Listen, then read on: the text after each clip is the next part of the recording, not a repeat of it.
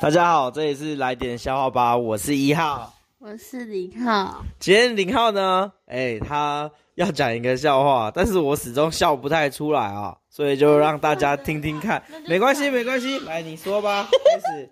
有一天，小明跟他爸爸要零用钱，他爸爸就很生气的跟他说：“你不要老虎大嘴巴啦。”然后小明就说：“爸，你是想讲狮子大开口吧？”